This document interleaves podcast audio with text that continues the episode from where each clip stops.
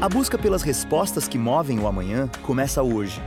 Bem-vindo ao Desafiando o Amanhã, um podcast da Unicinos.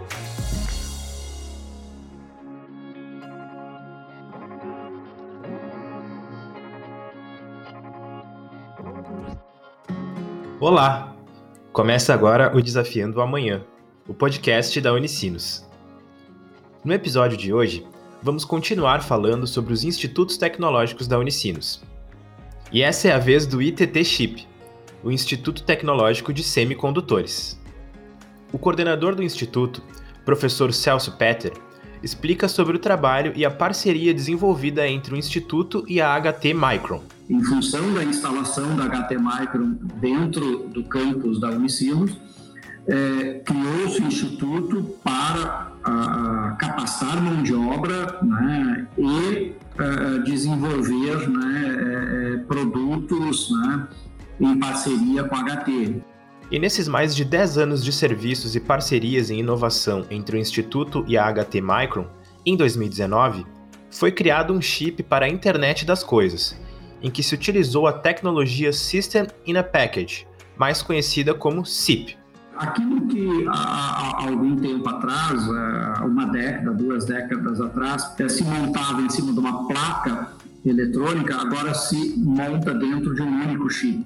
É, são diversos componentes, diversos chips de silício, mais outros componentes que são montados num único encapsulamento. Tudo que é necessário para executar uma função está dentro de um único encapsulamento, que é um chip grandão, né? nesse caso 13 por 13 milímetros.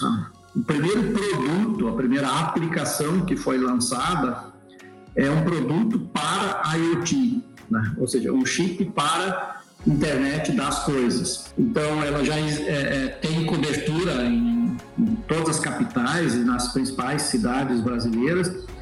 Então, é uma solução de IoT que usa tecnologia de comunicação Sigfox né, no único chip. Então, se você ligar uma bateria e uma antena, está pronta a solução.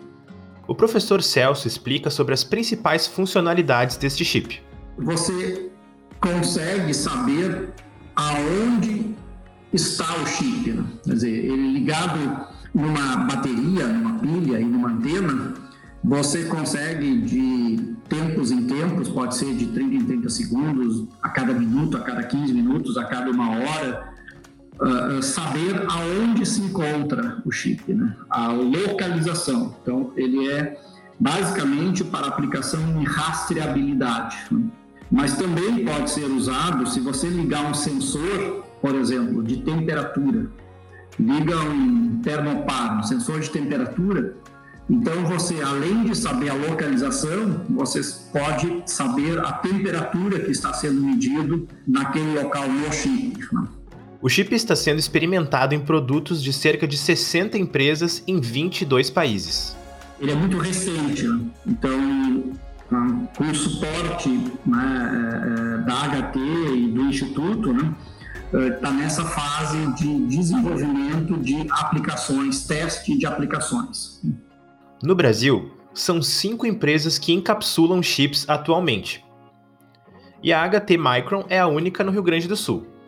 O professor relata que outros chips de IoT, que utilizam diferentes tecnologias de comunicação, também estão em fase de desenvolvimento. E o setor de internet das coisas é um dos que mais movimenta a economia na indústria dos semicondutores no mundo.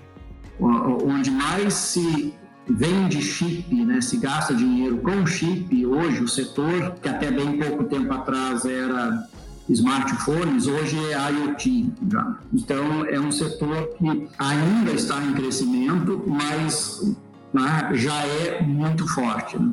Associado ao Instituto, é ofertado o mestrado profissional em engenharia elétrica, tem duas linhas de pesquisa, uma voltada a encapsulamento de semicondutores e sensores e a outra a automação. Então, nessas duas linhas de pesquisa de mestrado hoje, a, é, a gente faz basicamente desenvolvimento de produtos. Né? E tem a, a, vários projetos dentro do mestrado profissional uh, voltados a soluções de IoT, né? que podem empregar, uh, uh, então são desenvolvimento de aplicações que podem né, e que inclusive utilizam né, os chips né, que nós desenvolvemos junto com a HT. Né? O Instituto também tem um importante papel multidisciplinar, porque envolve todos os setores da área tecnológica inclusive para desenvolver produtos de IoT para a área da saúde.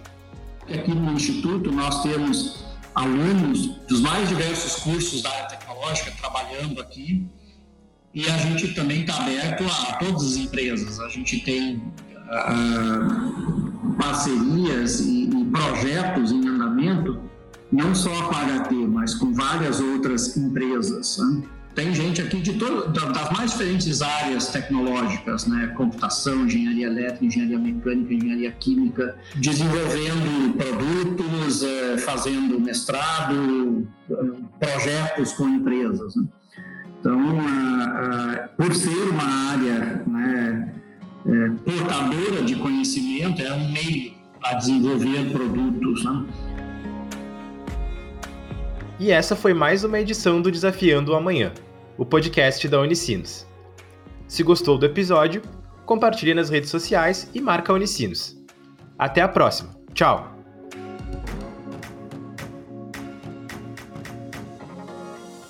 Você acabou de ouvir Desafiando o Amanhã, um podcast da Unicinos. Sempre um novo episódio com conhecimento que busca respostas para o amanhã.